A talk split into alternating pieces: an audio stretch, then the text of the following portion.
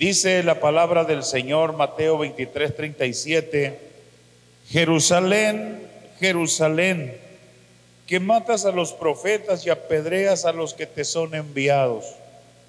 ¿Cuántas veces quise juntar a tus hijos como la gallina junta sus polluelos debajo de sus alas y no quisiste? Señor, te doy muchas gracias por permitirme entregar esta palabra a tus hijos que se han dado cita para este horario. Sé, Señor, que tú lo guías, tú lo tienes todo bajo control. Y esta palabra es para ellos que están aquí de una manera presencial pero también esta palabra es para todos aquellos, Señor, que están siguiéndonos de una manera virtual, Señor.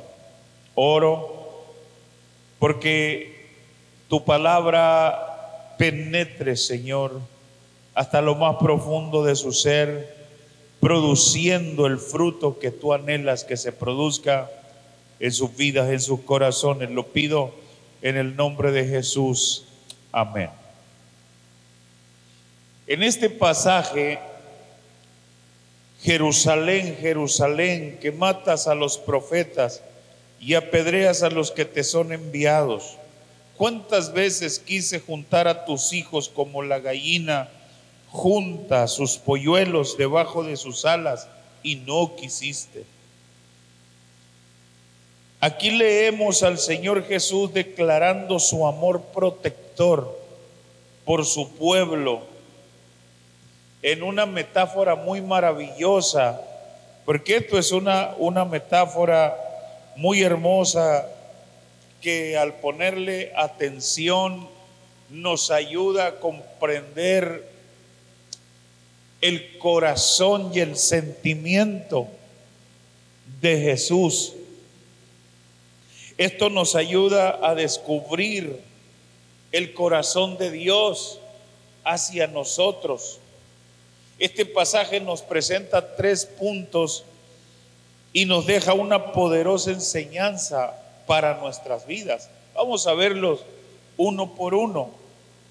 Primero, el estado de Jerusalén, el estado eh, espiritual, de, el estado de, social, espiritual de Jerusalén. El estado de Jerusalén, cuando Jesús le dice que, que deseaba juntarlos a sus hijos debajo de sus alas como una gallina, el estado de Jerusalén no era el mejor. No, no, no era el mejor. De hecho, el Señor mismo describe ese estado espiritual eh, y le dice, matas a los profetas, matas a los profetas, apedreas a los que te son enviados.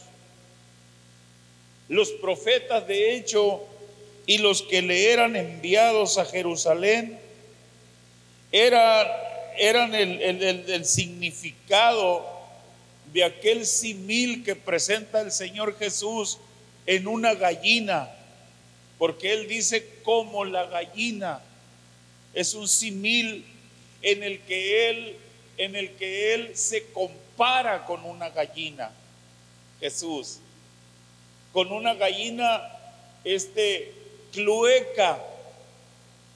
Nosotros bueno, al menos yo soy de rancho y, y, ah, y conviví con, con esas gallinas cluecas y no te lo recomiendo que te encuentres con una, con una de ellas y que sienta que estás amenazando a sus pollos, porque te va muy mal.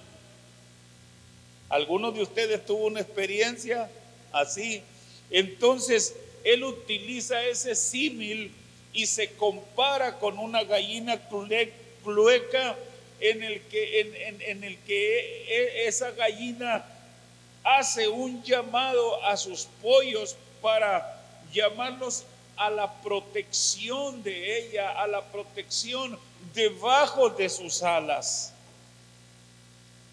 Y es precisamente ese simil que nos debe de ayudar de cómo, de cómo el Señor te llama a ti.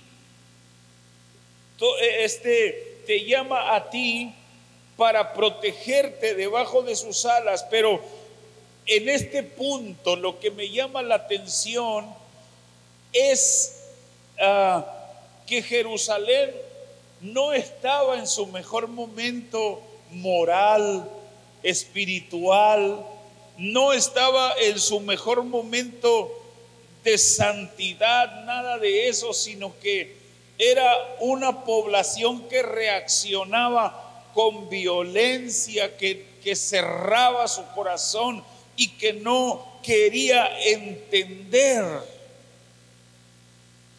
Jerusalén, Jerusalén también es, es muy, muy retórico, muy metafórico. De hecho, se conoce como una sinecto que, o sea, que a esto, a la sinecto que se le, se le conoce como una metáfora que usa el singular por el plural o el plural por el singular. Y cuando dice Jerusalén, Jerusalén, no se está refiriendo única y solamente a la ciudad de Jerusalén, sino que se refiere a toda la nación de Israel. Porque le dice, a tus hijos los quise juntar y todo judío se considera hijo de Jerusalén. Ahora, si, si queremos ir al Nuevo Testamento, también dice que nosotros tenemos una madre Y, nuestra madre es la Jerusalén de arriba, la cual es madre de todos, dice la escritura. Entonces, por, por ahí va este asunto de que cuando Jesús dice Jerusalén, Jerusalén, eh, no solamente se refiere a la población de la ciudad, sino a toda la nación, a toda la nación ah, judía.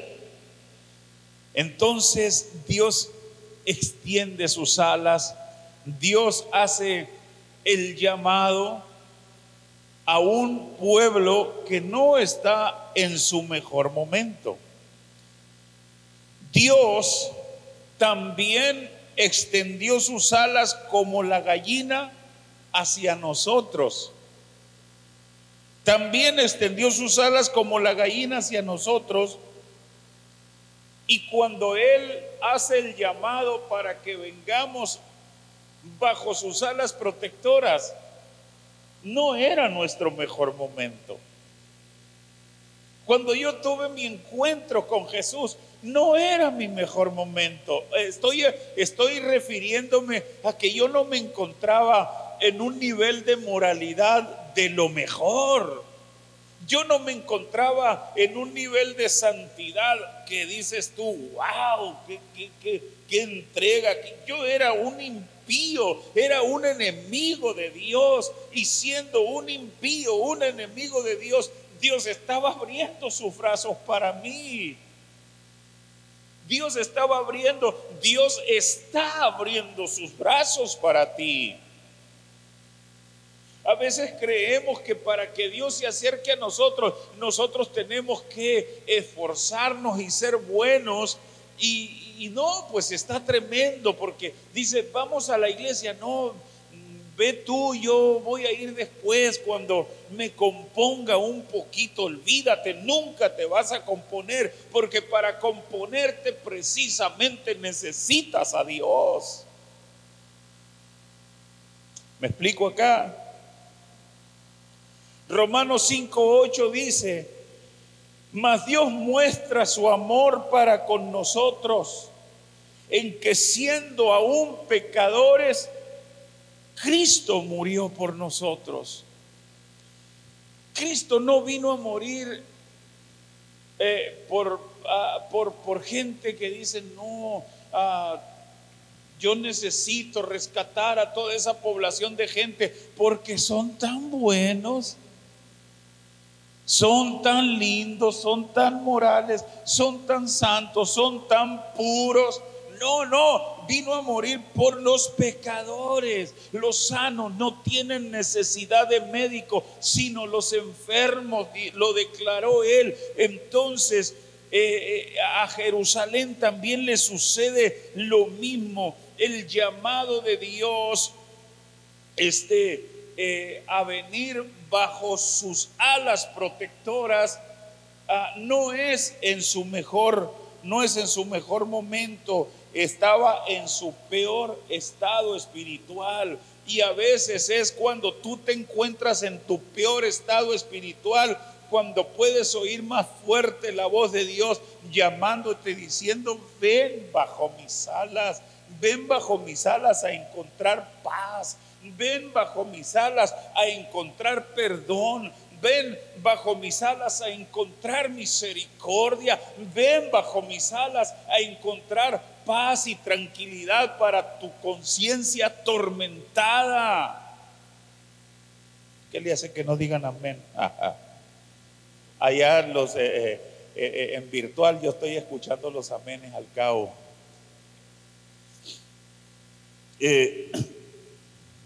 El siguiente punto que encuentro aquí es la paciencia de Dios. Es el siguiente punto que encuentro en este pasaje, la paciencia de Dios. Dice, ¿cuántas veces quise juntar a tus hijos como la gallina junta sus polluelos debajo de sus alas. ¿Cuántas veces? Los signos de admiración que contiene este texto enfatiza una enorme cantidad de veces que Dios, paciente y misericordioso, extendió sus poderosas alas para juntar y proteger a su pueblo. ¿Cuántas veces? ¿Cuántas veces Dios te habló por medio de un mensaje en las redes? ¿Cuántas veces has recibido un mensaje por medio de las redes? Y tú dices, ay, no, qué enfadoso este hermano, esto nomás sube. Es Dios que te está hablando, que te está extendiendo sus alas para que corras a su al refugio poderoso. ¿Cuántas veces se te, Dios ha hecho que te llegue un folleto a tus manos? ¿Cuántas veces? Algunos, algunos han recibido un folleto, les han entregado. ¿Cuántas veces, cuántas veces escuchas a lo lejos una bocina y estás oyendo por ahí un canto eh, con un mensaje del amor divino para ti. ¿Cuántas veces te ha pasado, te ha pasado a través de un canto, de una reflexión que estás escuchando por allá a lo lejos? Y a veces Dios te habla con lenguas de tartamudos y las menosprecias.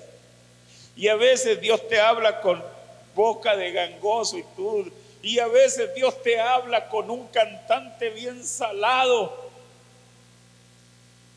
bien desentonado, y usa ese, ese, ese cantante desentonado para decirte que te ama, pero, ay, ay, ay. Esta mañana el Espíritu Santo de Dios te está mostrando al Dios de misericordia con sus brazos extendidos, llamándote a descansar en sus brazos de todos tus afanes, de todas tus ansiedades, a descansar del martirio de tu conciencia por el pecado, por ser perdonado y tener paz con Dios. No hay un solo día que Dios no tenga sus brazos abiertos para ti. Ese, ese cuántas veces habla de que Él siempre está dispuesto, siempre está dispuesto. No se fatiga ni desmaya de cansancio, dice el profeta Isaías. Y ahí está Él, siempre dispuesto. Entonces, hermano, el estado de Jerusalén no era el mejor. La paciencia de Dios ahí está, llamando a pesar de la negativa, a pesar del rechazo. ¿Cuántas veces rechazaron a Dios? si me pregunta a mí, una propuesta rechazada y no quisiste, le dice Jesús a Jerusalén. Qué triste se oye, ¿verdad? ¿Cuántas veces quise juntar a tus hijos como la gallina junta sus polluelos debajo de las alas?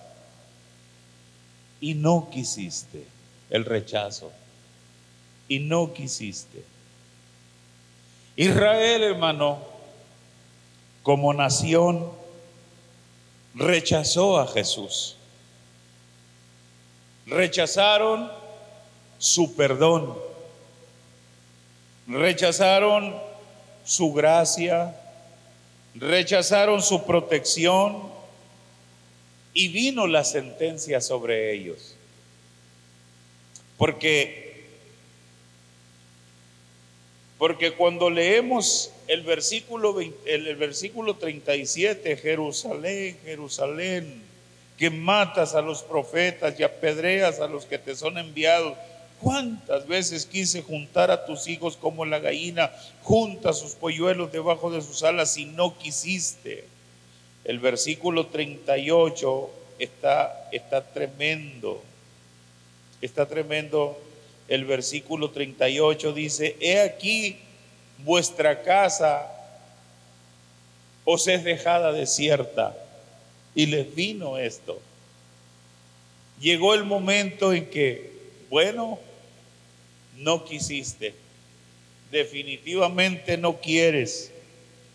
Y en el año 70 después de Cristo, vino el general Tito el ejército romano y arrasó a Jerusalén.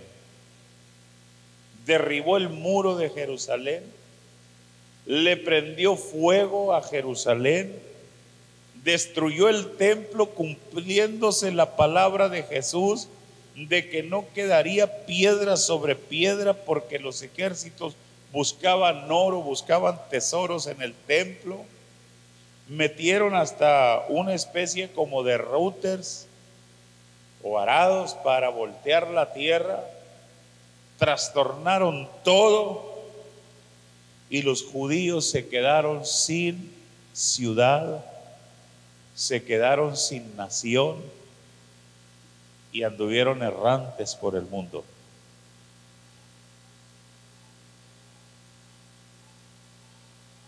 Israel se convirtió en un desierto, literal.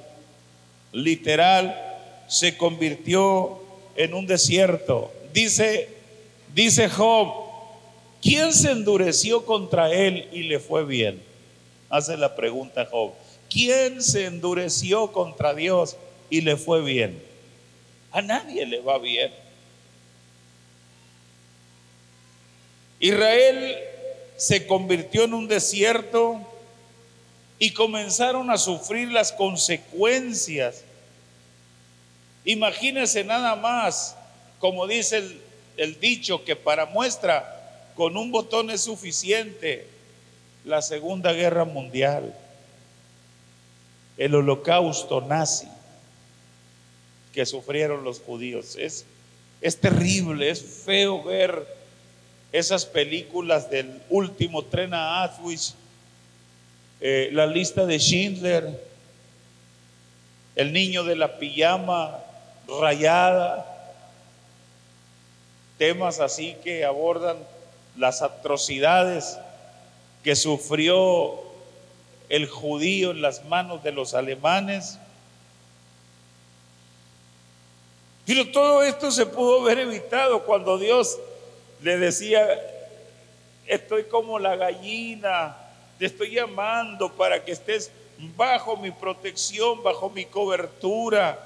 y no quisiste, por tanto vuestra casa os es dejada desierta.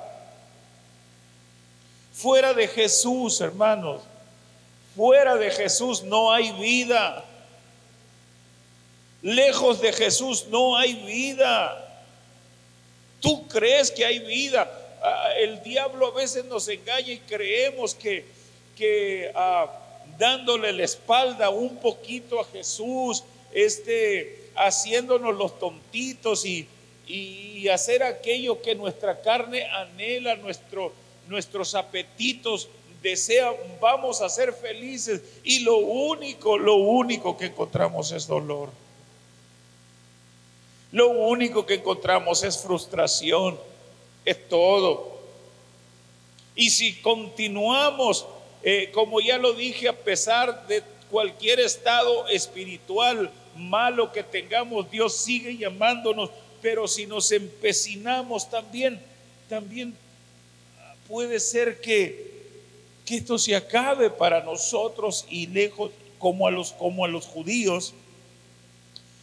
Dice Hebreos 10, verso 26 al 27, porque si pecaremos voluntariamente después de haber recibido el conocimiento de la verdad, ya no queda más sacrificio por los pecados. Lo dice el 27, sino una horrenda expectación de juicio y hervor de fuego que ha de devorar a los adversarios. Este día es el día aceptable. Este día es el día de salvación. Este día, este día más que un mensaje del pastor Álvaro es un mensaje de Dios, tienes que discernirlo en tu espíritu, tienes que comprenderlo, tienes que captarlo en tu espíritu, es un mensaje de Dios. Y, si lo comprendes, puedes ver a Jesús con sus brazos abiertos, amigo, hermano que nos estás viendo en línea, puedes entender que Jesús está con los brazos abiertos. Es que usted no me conoce, es que usted no sabe ni lo que yo he hecho. Es cierto, yo no te conozco, no sé lo que has hecho, pero conozco a Jesús. Él a mí me levantó del lodo, del pozo, de la desesperación, del lodo cenagoso. Entonces, Él está con los brazos abiertos para ti. Ahora solamente es tu respuesta. Tu respuesta. Como creyente, como no creyente, tu respuesta.